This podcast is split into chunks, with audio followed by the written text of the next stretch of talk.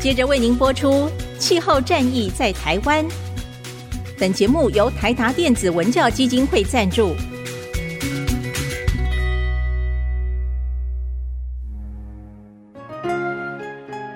换装一颗 LED 灯，一年减碳七十公斤；喝咖啡使用环保杯，一年减碳四点零一公斤；上班出门前记得把保温电热水瓶的插头给拔掉，一年减碳一百五十七公斤。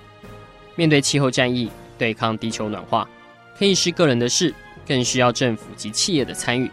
台达电子文教基金会邀您一同寻找既能提升生活品质，并可大幅提高能源使用效率的提案。欢迎收听《气候战役在台湾》。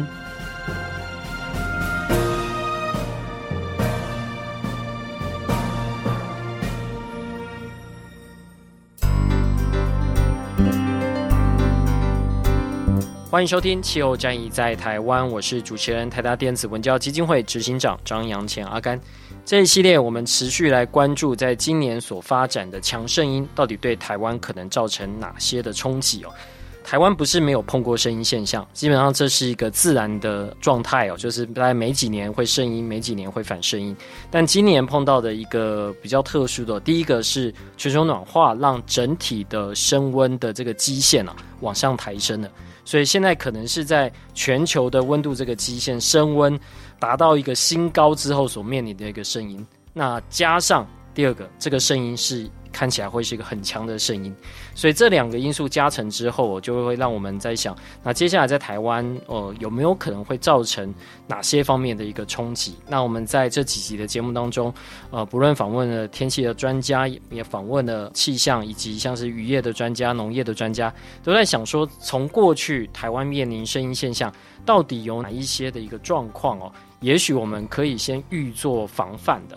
对，所以在今天的这集节目，呃，其实我们又从另外一个面向来看哦，因为现在专家告诉我们，台湾只要面临到声音现象，大概就是暖冬，呃，很有很大的一个几率。然后另外春雨可能会变得比较多。那再来就是在二零一六年，就一五一六年那年的声音哦，其实有一个突然发生的情况哦，这也是一个极端事件，就是突然发生了副北极震荡，就那年突然骤冷。那像上次我们访问过李副校长哦，在谈这个养殖渔业哦，就是那年都是暖冬，然后养殖渔民原本很很开心哦，今年可以好好过冬，结果突然来了那一次副北极呢，很冷，损失惨重。所以类似这样的状况，有没有可能也会去冲击其他的部分哦？今天来到我们节目当中的是国立台湾大学昆虫学系的专任教授，也是现任台湾蜜蜂与蜂产品学会的理事长杨恩成杨老师。我们要请杨老师来讨论哦，是跟蜜蜂有关，因为我们看到在今年我们所查到的这些资料，比如说像我们的邻国南韩。在去年，因为暖冬的关系，结果使得他们的蜜蜂某一程度大量的一个损失哦。我们看到那个资料吓一跳，说是七十八亿只蜜蜂哦消失。然后看到美国的资料，同样是在二零二二年哦，几乎也是一半以上的蜜蜂消失。但这中间，呃，过去我们节目当中也曾经有访问过专家谈这个蜂群的衰竭症候群哦，这 CCD。但是现在如果碰加上的这种声音啊、气候的一个状况，到底接下来对台湾的蜜蜂可能造成哪些的冲击？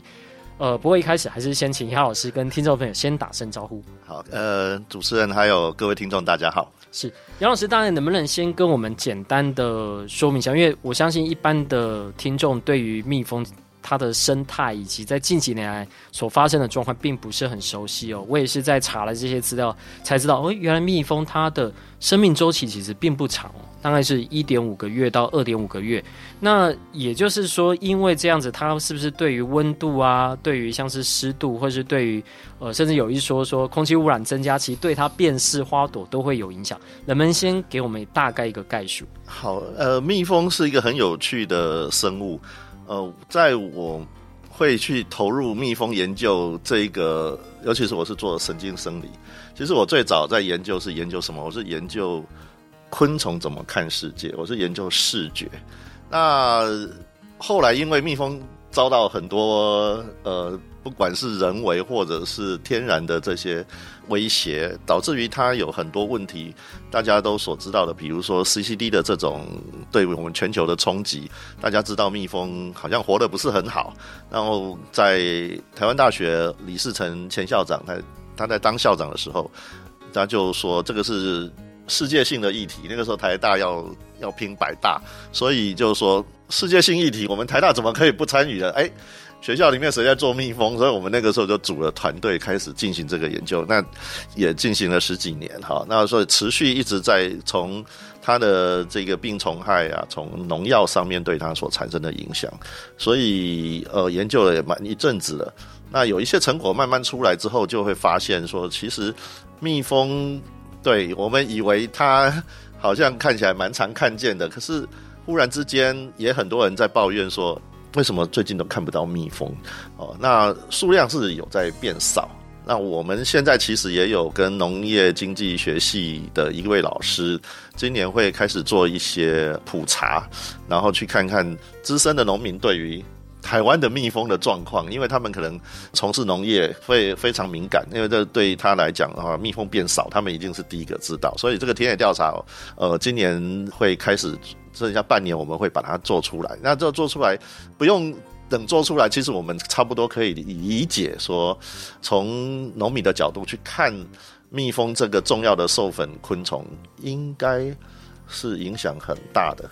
那这个是从农友的角度，可是如果从养蜂的这些农友、蜂农的这些角度，嗯，他们其实是非常敏感。刚才主持人提到说，二零一六、二零一七的那个现象哈，那如果各位回去翻那个报道的话，那几年其实蜂农其实很惨，因为他们发现说，哎，为什么采不到蜜？即使它有蜜蜂，嗯哼，结果我们台湾的这个养蜂业者最喜欢采的就是龙眼蜜。所以每年三到五月就是一个非常大的季节，就是对于蜂农来讲，他在三月的时候，他要把他的蜂箱移到南部，从高屏地区，然后慢慢的往北移，采先采这个，就像游牧一样。是，那他们其实很辛苦，而且移这个东西要晚上，呃，蜜蜂要。回家了，对，回家你才能把那个蜂巢给盖起来，嗯、然后搬上车、嗯，然后晚上就到那个地方，然后把它放好之后打开，明天他们就可以去采。嗯、熟悉这个环境，他们就可以去采。那当然是从荔枝蜜采到龙眼蜜，所以一路会从高平地区一直往北到彰化、彰化、台中这一块地，然后就停了，就是三到五月。这个是整个台湾的蜂农一个特别的现象。可是，在我们如果碰到暖冬的时候，哇！那个花哈，就第一个花期乱了。嗯，第二个有一个状况，我们在前一次的这个气候变化很大的时候，发现暖冬的时候，其实它第二年花有可能不产蜜啊，因为它不够冷。哦，不够冷，这个花它的生理就调节就出问题了，它没有那个 stress，它就不产蜜。不产蜜，那个蜜蜂上去哦，很惨。你知道蜜蜂会生气的啊？啊，蜜蜂到花上面去。采不到蜜，蜜蜂是生气的，那个声音我们其实很熟悉的，一听就知道说哇，蜜蜂快乐或者是不 不在生气，你一听听它的那个声音，听到声音就知道了，嗯、而且它变很凶，因为它找不到食物，它、嗯、很凶，它很容易叮人的。嗯。啊，如果它是很快乐，这个整个花上面就是很很多蜜哦，你会听到它很愉悦的声音。他很快乐，嗯，那个声音是很，你知道他快乐。这应该只有老师听得出来。没有没有，很多蜂农他们其实都我都听得都听得出来。那、嗯、我们学生要学养蜂学，就是他们呃可能被叮久了，都 都都知道蜜蜂生气。像天气一变的时候，快要下雨的时候，蜜蜂赶快回来，它本来很高兴啊，变天了，它要回来。你去开它蜂箱，它是不高兴。那个声音一听，我们就知道哇。呃，做派是，哎，啊，所以那个时候其实大家也开始，蜂农也注意说，哇，天哪，这个呃，随着这个气温改变，其实，在冬天如果是暖冬的话，可能对我们的这个蜜蜂采蜜这件事情，呃，他们收成就会变很很不好。嗯哼，哦，那所以刚才提到的说，会不会对我们台湾的这个蜜蜂产生影响？会，一定会。哦，花期改变了，那花的生理也改变了，它可能采不到蜜。台语有一句话，这个这个是老一辈的蜂农跟我讲的。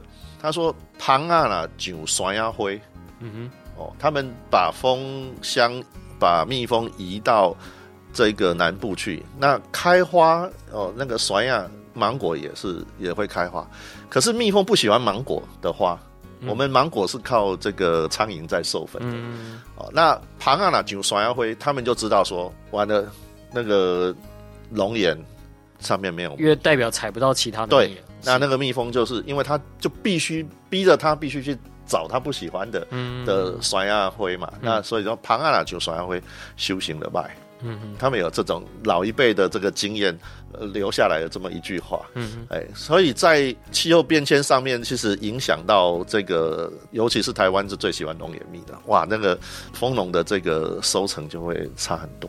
所以这样听起来的话，其实今年冬天会对蜂农来说会还蛮挑战的。哎，其实蜂农每一年的挑战都很越温度都越来越高。对，我们去年九月、十月开始，我们就发现中南部。的养蜂的这一些朋友，他们就发现，呃，蜜蜂出了一个很大的问题，有的蜜蜂就不晓得为什么就一直在死，那蜂箱就一直越来越少，然后里面的蜜蜂也越来越少。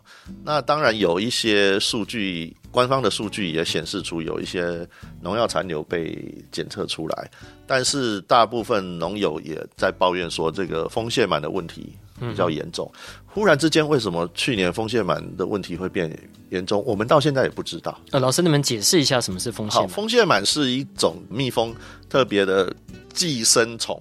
嗯，螨螨呢，就是像尘螨那样的。嗯、我们昆虫是六只脚，蜘蛛啦、尘螨这些都八只脚。哦，那蜂蟹螨就是那种小小的那种那种螨类，像尘螨那样，那尘螨更小了。那这个是还比较大了。呃，它会扒在这个。这个蜜蜂身上哦，在它的蛹期，然后它的成虫期也都可以看到它身上。如果被这个蜂蟹螨寄生的话，它有八只脚，那脚还蛮厉害的，就会去抓住它的皮肤，然后在蜜蜂身上。然后它在蜜蜂身上干什么？它就吸血。嗯，因为它是寄生虫嘛，它要靠它的血液存活。可是它在吸血的同时呢，它会有借由它的唾液，又把它身上。如果带了一个病毒的话，它又会传进去，嗯哼，所以蜜蜂也可能到最后得了一个病毒病。那这个病毒病最有名的哈，它当然不止传这个一种病毒，但是它最容易传的病毒叫做鸡翅病毒。鸡是畸形的鸡，翅就是昆虫的翅膀。为什么呢？这个病毒会让蜜蜂的翅呢长成卷曲，变成麻花状。嗯，那你想想看，蜜蜂如果它的翅膀它长大以后羽化出来，它就变鸡翅了。就不能飞行，不能飞行。嗯，所以这个不能飞行的时候，这个蜜蜂当然就不行了哈。那当然，如果没有传这个病毒，很多这个蜜蜂都感染了这个蜂蟹螨的话，它一直吸它血，它当然也会体弱多病，也很容易产生其他的流行病，造成它们很容易死亡。这个都有，所以蜂蟹螨这个在全世界是一个现在目前很严重的流行病，在蜜蜂养蜂业上面是非常害怕它的。哎，那当然也有一些药剂可以处理，可是这些药剂当然我们也不喜欢用太多药啊。那用了过去我们台湾有一个氟化力的药，这是合法的用药，但是我们用了三四十年之后，这个台湾的风蟹螨基本上对氟化力都有抗药性的，哎，所以农民也束手无策。好，现在要用这些药的话，也是蛮麻烦的。所以这几年其实除了气候变异以外，包括刚刚有提到像农药，然后另外像寄生虫的这个状况，嗯、其实就已经对呃养蜂的这样的一个行业造成一定程度的一个冲击的。是的，是，的是。所以呃，我们也不晓得这个蜜蜂，譬如说它的这个蜂蟹螨的问题这么严重哈。那忽然之间，去年其实我自己也因为在南部，我们台湾大学在湖尾有一个校区，我那边有一个很大的蜂场。那那边开始发现，九月的时候我就一直注意到这个事情。那那边在帮我看风的这个朋友，他就说：“没有奇怪，为什么连他家的也中了这个风蟹螨的问题？那呃都管理的好好的，那结果他们有自己的这个媒体社群，FB 上面他们都有这种。嗯嗯、那他们说：哇，不是只有他这一场跟他们家那一场，他说整个中南部大家都哀鸿遍野，哎，都一样。那。”那我自己在北部啊，我自己的台湾大学里面的风倒是没有这个问题，可是中南部在那个时候，后来重整出来，因为大家都在抱怨呢，所以政府的这些研究机构有去看，就发现说是相当严重损失产生。所以今年三到五月的时候的这个我们采龙眼蜜的那个季节，其实很多蜂农它是没有蜜蜂可以去采。嗯。今年是 因为这个它的蜜蜂因为得了病了哈，或者是给这个寄生虫寄生了之后，所以反而是没有。老师，我可以问一个比较不专业的问题，没关系，就是如果说像它得病，嗯、那是不是要放弃这一窝的蜜蜂，另外再去找蜂王去？因为它的生命周期是比较短的，另外再养一批蜜蜂出来。是的，就是说，它如果本来我们三到五月蜂农都是在这个时候要有大量的蜜蜂移到南部去。所以这个冬天的时候，它就会慢慢慢慢去增加它的蜜蜂，哦，那它当然是尽量能够越多越好，因为它平常，比如说秋天，它就不需要养这么多啦，嗯，呃，它养这么多也要喂糖嘛，可是。到了三月之前，他就希望他的蜜蜂是头好壮壮，然后是数量很多。好，那他这个之前，他就会慢慢把这个蜂箱数变多，他就一直会去分蜂，然后呃做一些处理。那这个就他们非常专业的，就会达到他他的这个今年要出去，对他他的部队就是这个时候要准备好。可是你看，从去年九月那个时候开始的这一波，就导致于。他们因为这个寄生虫都在，那他就一直要消灭掉。因为这个寄生虫在，你不可能由它再立刻再去分的，嗯嗯、因为它全部都有寄生虫，所以蜂农他们要做这个事情就很痛苦。那为什么会忽然在九月、十月开始产生这件事情？我们到现在其实不是太了解。嗯哼，哎，那当我们不了解的时候，我们就会在想说，会不会是因为气候变迁啊，或什么这些问题导致的？当然。蜜蜂的消失的问题，有气候变迁是，也有人在探讨是会会不会。那当然也有一些就是刚才讲的这个蜂蟹螨的问题。蜂蟹螨的最原来的问题为什么会这么严重？是不是因为它的弱化啊？这个蜂群的健康弱化了？那这个弱化会不会是因为跟农药有关，还是因为操作的关系？所以就变很复杂。到目前为止，我们只能说这些都相关哦。比如说。药剂的使用，他们中了一点点的药剂，其实不只说它神经系统啊，它的免疫系统也会坏掉。那免疫系统坏掉，它对于它其他流行病或者这些寄生虫的这个防御能力也变坏了，所以变成很复杂。嗯哼，哎，老师，您最有名的研究是关于在农药里面有一些残留，它虽然不会马上杀死蜜蜂，当然有一些可能会，嗯、但它会使它的下一代变得比较。迟缓会有，或者是说简单来说就变笨，会有这样的状况，是不是？是，呃，这个研究已经持续了，我看我从来没有做这么久一个题目做这么久了，但是一直都还有国家也有一些经费一直在国科会在支持。嗯，对这个蜜蜂消失的问题，我最有兴趣的点。因为我们做科学研究的时候，一定要有一个问题在那边，然后开始产生假说，然后再设计实验。我最有兴趣的那个点，就是在世界上在讲这个蜜蜂消失的时候，这个 CCD 它就是它整个蜜蜂蜂巢里面会通通都跑掉了。那蜜蜂有分内勤蜂跟外勤蜂，哦，那内勤蜂它长到第二十天的时候就会变成外勤蜂，嗯哼，哦，所以说说蜜蜂从卵然后孵化成幼虫。那幼虫之后就会变成蛹，蛹在羽化变成成虫。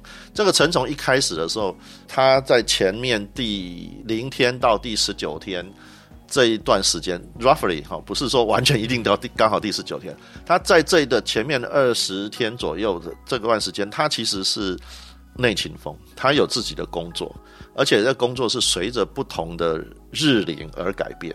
哦，那刚羽化出来的。零到三天，他可能只是在做一点这个清洁的工作，不要费力哈，或者说他在前五六天的时候，他可能就是产生一些食物给，比如说蜂王乳啦，或者是工蜂乳，再给其他的。那他到了第十二天之后，他的肌肉长得比较好了，那他可能就开始在做一些比较。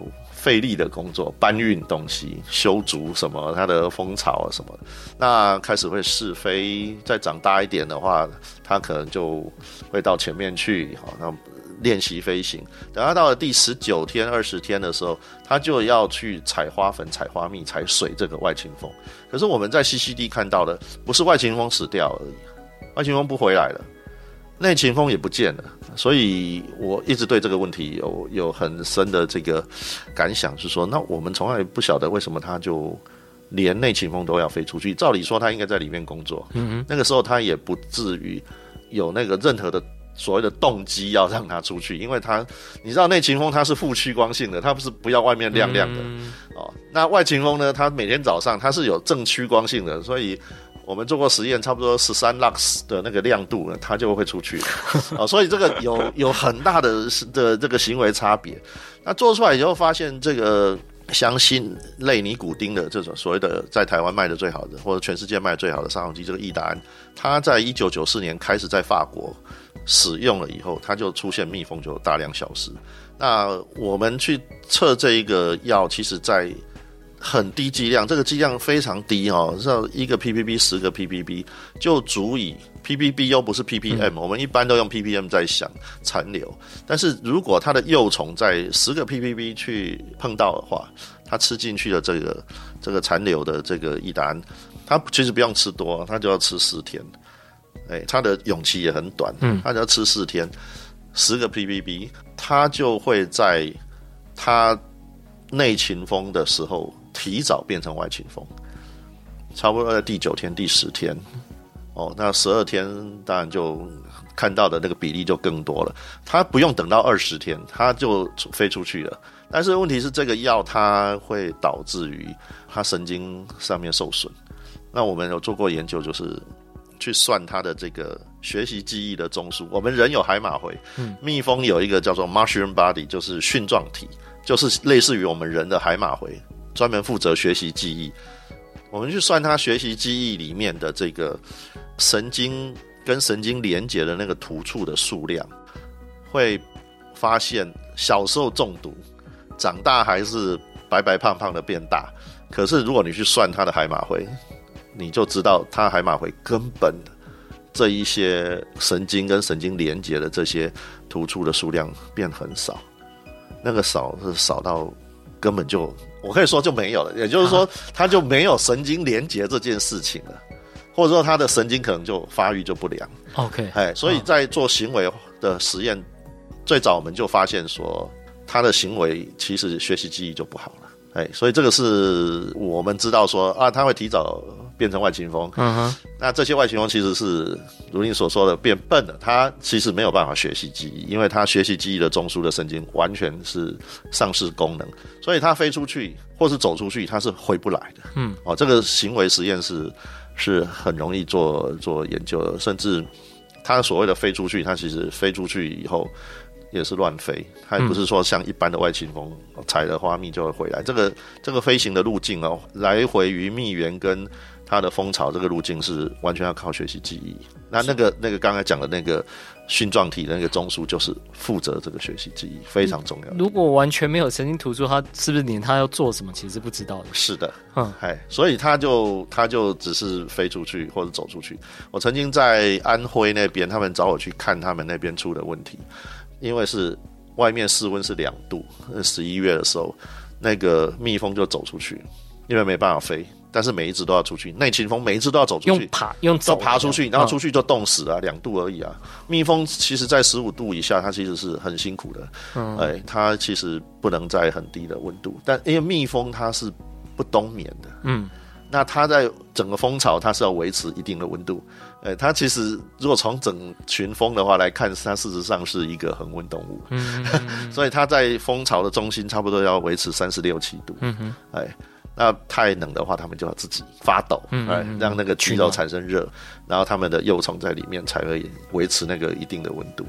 所以这整个整个过程，刚才提到的，比如说气温的改变。对它来讲，夏天也一样。如果太热，这些蜜蜂其实它们要散热，它里面只能维持，就像我们热，我们现在体温三十七度啊，我们也不要太热啊。我们太热，我们会怎么开冷气？嗯，哦，我们跳跳到游泳池。可是蜜蜂怎么办？蜜蜂它就外勤蜂就要去采水回来降温。那它采水回来，它就没有办法乖乖的去采蜜、采蜜或者是采它的食物。所以，当我们在讨论这个气候变迁的时候，蜜蜂。他就得放弃他的工作，因为他要照顾他原来的那个巢里面，他得要维持一定的温度，因为太热了。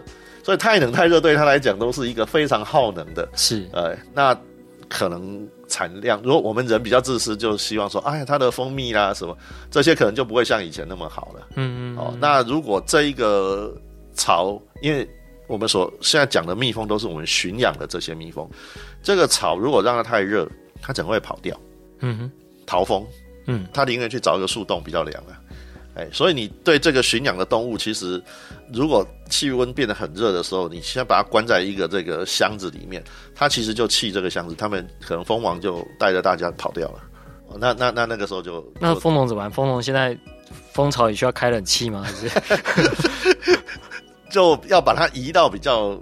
凉爽的凉爽的地方，对，就是要阴影，不要让它直接日光曝晒啦，或者是，但是温度很高的时候，其实他们会自己调节。正常的话，它调节不用花太多力。可是如果说我们看到像我们人最近，我们今年就大家都很辛苦，对不对？都觉得哇，怎么今年特别热啊？那当然，蜜蜂也会，他们也要花点力气在这上面。那这个就会影响到，比如说从蜂产品的角度来讲，产量也会受到影响。嗯。哎，那蜜蜂可能也会逃蜂的比例也比较高。嗯嗯，所以刚刚老师有提到，像是寄生虫的问题，像是这个农药残留，然后影响到这个蜂群的表现的这个状况，这些都还没有解决，对不对？对，就是说能够找出原因，就需要一点时间了哈。嗯、那你找出原因，它原因不会只有单一个原因。嗯哼，呃，不会只有单一个原因。那这个是蜜蜂的问题。我们现在讲的蜜蜂，我再强调一下，是我们人去驯养的这个一箱一箱的。可是，在野外还有很多蜂。那我们的生物多样性这么的丰富，其实授粉昆虫哈就有很多。嗯，那授粉蜂是授粉昆虫里面的一部分，是蜂类，是我们说膜翅目。那这个授粉昆虫里面呢，有的又是独居蜂，有的又是有社会性的，好像我们是刚才提的蜜蜂。那蜜蜂，全世界蜜蜂总共只有九种，哦，可是独居蜂又有数千种。嗯哼，那所以这个这个我们在讲蜂哈，有时候我们讲 bee，那其实不是只有 honey bee，呃，因为在野外还有很多野生的这些蜂。那这些蜂它有的是不会冬眠的，有的会冬眠。啊，那所以温度非常敏感。我举一个例子，我们其实这个 bumblebee 就是雄蜂，胖胖的那种雄蜂。那这个雄蜂它其实，在台湾它是不适合在温度比较高的地方，所以我们通常都是到野外去爬山的时候，嗯，啊会看到。那可能中海拔的地方会看到蛮多的。那这些雄蜂，它只要到温度比较高的地方，它其实是没有办法工作的。它其实根本就躲起来，它就很痛苦。嗯，哎，它不耐热啊。所以我们在执行国科会的这一个呃气候变迁所对于授粉蜂的影响，我们有个专门调查的区域，就是浊水溪流域这一块。啊，因为浊水流域很重要，那、嗯、我们就呃，因为是农业的关系，所以我们在探讨农业上面可能受到气候变迁会有什么影响，所以我们有分好几组。那我是负责这个授粉蜂的这个子计划，那其他的计划他们是有的就看那边山坡地哦，那所以是整个流域在分不同的海拔这样去做调查。对，那我们就是去看授粉蜂，就调查这边的授粉蜂。然后再来回来做这一个气候变迁的这一个 modeling，嗯哼，那出来结果会吓死人，就是吓死人是吓死我了。我一看那个结果，我就我其实很伤心，因为未来我们这样看嘛，二零三零、二零五零、二零七零这样去看这个结果，嗯、你会发现未来我们高海拔那些种类会不见了，会完全不见。这些授粉蜂，我现在讲的都是授粉蜂，嗯、我们就用几个指标的这个授粉蜂，然后就去套图，然后你会看到它们会不见了。那这个影响蛮大的，因为如果没这些授粉蜂，那那边植物的授粉就会受到很大的影响。嗯、那反过来农业，我们的农业事实上仰赖的这些授粉蜂很厉害。那如果这些比较高海拔的授粉蜂不见了，那我们的农业，我们农业现在种的东西，可能以后也会往高海拔上走哦。这个是。变得会很大，因为他们呃温度升高了，这些作物它在平原上就没有办法，也太热了，嗯、它也是要往上走。那往上走，那边又没有授粉蜂哦，天然的授粉蜂都不见了。呃、那那农业上面出的问题，呃，会更严重。嗯，所以，所以它会朝向一个怎么发展？老师，您另外有一个媒体上经常有报道一个研究，就是你有发明了一个利用费洛蒙，就让这样的一个蜂巢里面是没有蜂网，但是它还是蜜蜂愿意在这边工作。它其实适合在温室里面。我不知道老师，你刚刚提的这些，比如说当它要从平原那逐步往海拔比较高的地方，是不是像这样的呃温室变成是一个必要的？好，呃，因为我们的要往海拔比较高的地方移的话，因为它不是平原，嗯，哦，所以那个规模就不会像我们现在的这种这种农场的这种这种样子，因为往高海拔上面去，然后你看气候又在变化。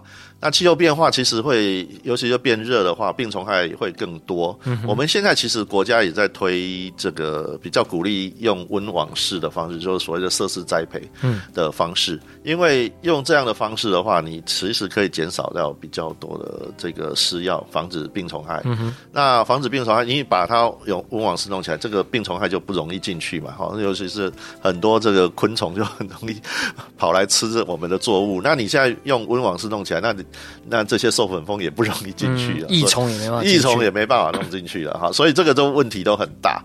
那在坡地上面，其实盖温网室是比较方便管理的，所以现在又在推智慧农业，未来我们的水会越来越少，所以也会希望用设施栽培，然后。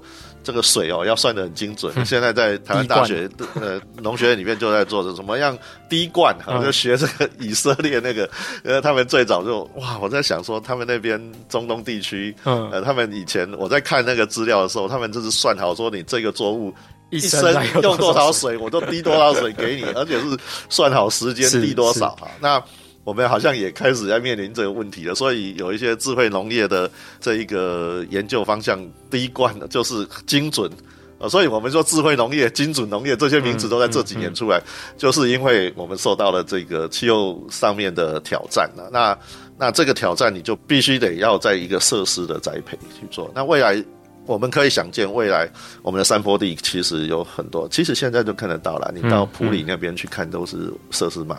那那这个设施的农业看来是回不去了，一个是往前走，像一个火车就往前走了。那要解决授粉，那授粉的话，蜜蜂是一个相当好的，尤其是很多作物，比如说我们所吃的瓜类都需要蜜蜂。嗯，瓜类你只说蜜用蜜蜂，你还不能用这个 bumblebee。哎，那那个时候我的想法就是，那怎么办？如果你每一箱授粉蜂都要有一只蜂王的话，那成本太高了。那我宁愿把这个蜂王留着，哦，那看看能不能给它固定的这个授粉蜂，但是蜂王我留着生产。嗯，然后那其实一个设施栽培两分地的话，其实只要。三四千只的蜜蜂就够了啊，所以我们一方面也要解决在设施栽培里面的蜜蜂，如果放进去，它会去撞棚，它会撞那个，因为外面比较亮哦，它有那个趋光性，它就会撞那个玻璃或者撞那个网子，它就它没有办法乖乖去授粉，所以我们就用了一个简单的技巧，就是让我们给这个农友他们的这个蜜蜂是内勤蜂，嗯哼，哦，那经过研究，我们就发现这内勤蜂它只要换到一个地方，那它够稳定，哦，我们假装给它有一只蜂王，事实上是费洛蒙的味道哈、嗯嗯嗯。那它它会稳定在那边，它们也要出去采东西啊，所以这个全部都是内勤蜂。它在三到五天之内，它就要有有人要变成外勤风了。嗯，那我们最近又优化了这个这个产品，这个产品现在其实就可以差不多。农友收到以后，一天到两天之内就完成完成授粉，没有就有外勤蜂出去授粉。哦，OK。那整个授粉，它跟着它的这个设施栽培里面的作物，它有的花是慢慢开，它不会一天都全部开。嗯嗯、那通常都需要要两个礼拜到三个礼拜，所以看作物。那目前为止试的还不错，所以那个时候就发想说，用先来解决这个，不然的话。等未来这个作物还会有各种不同形态的改变，那我们在台湾的这个农业形态，我可以想见的就是，你可能未来二十年到三十年，你可能这个地方种火龙果，可能就没有火龙果了。嗯哼，呃，我们火龙果不知道要移到哪里去哈。那可能番茄，我去各个地方去看，我也知道说有个地方它产番茄，可是这几年那边的农友说，哦，我们已经不种番茄了，为什么？他说：“现在因为天气太热了，所以他们本来是在山坡地。嗯，他说现在天气太热了，我们的番茄那个花都开不好，所以他们就改作物了。嗯哼，原因就是因为气候变迁。对，可是这样的一个趋势其实会一起下去了。这也是我们回到今天的最后一个问题哦，嗯、就是我们可以看到，如果呃，我们这期节目原本是要讲一个短期的，就是像接下来的一个强声音，也许是今年的冬天到明年的春天受到这个的影响。那这里面看，刚刚老师也分享了，其实在这之前，台湾的。已经面临的一些问题，寄生虫的问题、农药残留问题，对我们的蜂群已经造成打击。那长远来看，看起来这个升温又会持续的下去，所以好像不可逆。所以不只是对于我们这种蜜源的这种蜜蜂，还有像是独立蜂啊、呃，都有可能受到这个影响。所以长期来看，我不知道老师您对未来来看了，就是在这块的研究还能大概做哪些？因为跟其他老师比起来，老师你真的比较特别，因为你已经先把调试可能的作为，就您发明了这样的一个箱子，让农友在他们的温网里面已经可以开始来做一些改变。是可是，在接下来如果升温还会持续下去的话，对蜜蜂，因为我们查到的资料，它是四分之三或者是三分之二的所有我们这些作物的算是授粉的这个来源，少了他们，我们是没有办法享受这么多的粮食的作物。我不知道这样讲精不精准啊？对，那如果真的，一旦我们没有蜜蜂，我们该怎么办？好，这个我其实一边做这些研究，一边自己两腿都发软。真的吗？为什么呢？因为第一个，我们气候变迁。这个是不可逆的，已经到不可逆了嘛。二零一七年之后，好像人类在做什么事情也没有办法再让它变成更好，只能看着它，或者它会 overshoot 啦，对，就会往上，然后但是一定会突破。但是那个时间，我们可能搞不好我们都已经不在地球上了。是是，可是我们在地球上这段时间，就眼看着这个这个火车头就这样一直往前冲了。那我们现在看到，从农业的角度来看的话，呃，授粉蜂是非常重要的。那授粉蜂要去做一些好事，当然，呃，我们现在有一个想法，就是说这是 global issue，可是必须它是要找 local solution，因为每个地方的状况不一样。你看，我们台湾就是就是一个美丽的岛，然后中间很高哦，那我们的平原就是。这么小，那我们耕种面积也不大，哦，就是少少的。那也有一个好处，因为它可能就未来我们没有办法像国外那种大的农场那样，可是它就变成有点像我们中小企业这样，它可以打散去做。哦，当然这个也源于我们这个地理环境，还有我们的这个从古时候先民来这边的农业的形态就是这个样子。那未来会会发展成，我想。可能如果到了山坡地，可能也还是一样破碎化的这种农业经营模式啊，那还是以小农的这种状态去，不可能是大的哦，因为我们台湾呃也没有什么很大像美国那种大田作物的这种做法，所以如果说以这样状况来讲的话，我想配合的这个气候变迁，设施栽培应该是趋势。哦，那现在政府有很多鼓励的措施，那也补助呃做温网式的这些这些设备的经费啊。那我们往前看的时候，就是有很多山坡地可能就会拿来，因为作物要往上移，比较高海拔的地方，可能慢慢慢慢就会变成是。但是这个这问题就就会牵涉很远，因为我为什么说两腿发软？因为只要我们的比较。高的坡地那边开始有农业的这个活动的话，我想到的就水可能有污染，嗯，嗯，哦，那土地的开发还有坡地的这个可能就不稳定了，因为你可能那边原来的地方你可能要开路啦，要做农场啦，要什么就会更更破碎，嗯嗯，好，那这个就。就想到就会就较辛苦。那在蜜蜂本身呢？好，这个又是另外一个最新的研究，有一个研究生做这个，在我们系上，他做的很好，他就比较了这个不同我们的几个指标性的蜜蜂，有高海拔、中海拔、有低海拔的这些蜂，授粉蜂。然后把它拿来，那把它拿来，我们就测它们温度的耐受性。嗯，温度它到几度以后它就会挂掉，好，到几度太热了它就会死掉这样的。那它的活动范围，然后它做这个温度了。其实蜜蜂是最好的，哎，那这个邦波壁是比较不耐热哦，所以邦波壁未来我是刚才讲过，高海拔这些如果高海拔的温度平均温度一直在上升，它们可能存活就不容易了，可能就整个有很多种类可能就不见了。嗯，但是对蜜蜂来讲的话，还好，它可以四十度都还好，四十度，四十度都还好。但是我在想，他们也在慢慢的在适应，对对，他们也在适应。蜜蜂哈，你看哦，全世界蜜蜂其实我们看的那个教科书上面的图，就只有那个极地的气候那边比较没有哈，那北边、南边的比较极地的气候比较没有。呃，像像中国大陆的那个长白山那边也有啊。你到了那个北海道那边，它夏天还是很多蜜蜂的。嗯、哦，那如果说很热的地方，就哪里？就撒哈拉沙漠那边没有。嗯，全世界都有。现在这个蜜蜂都可以分布。越来温度越高，我猜它自己也会慢慢的去适应有一些温度。嗯嗯嗯、那我们也有另外的研究生专门在探讨。它在不同的这一个适应温度下的基因的怎么样去调控？我们也是想要了解说，它是不是也赶快要自己有自己的调试？我 我们也要靠它来调试。呃，所以这个都是现在进行式，现在能够做的。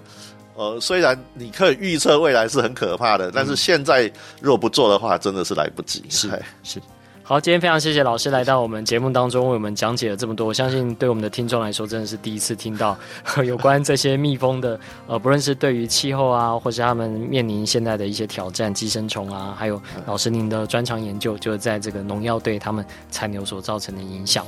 那我们也希望在接下来，呃，我们这边如果有跟气候相关，特别是跟蜜蜂相关的，再能跟老师您来起议。好，今天谢谢老师，谢谢。以上节目由台达电子文教基金会独家赞助播出。台达电子文教基金会邀您一起环保节能爱地球。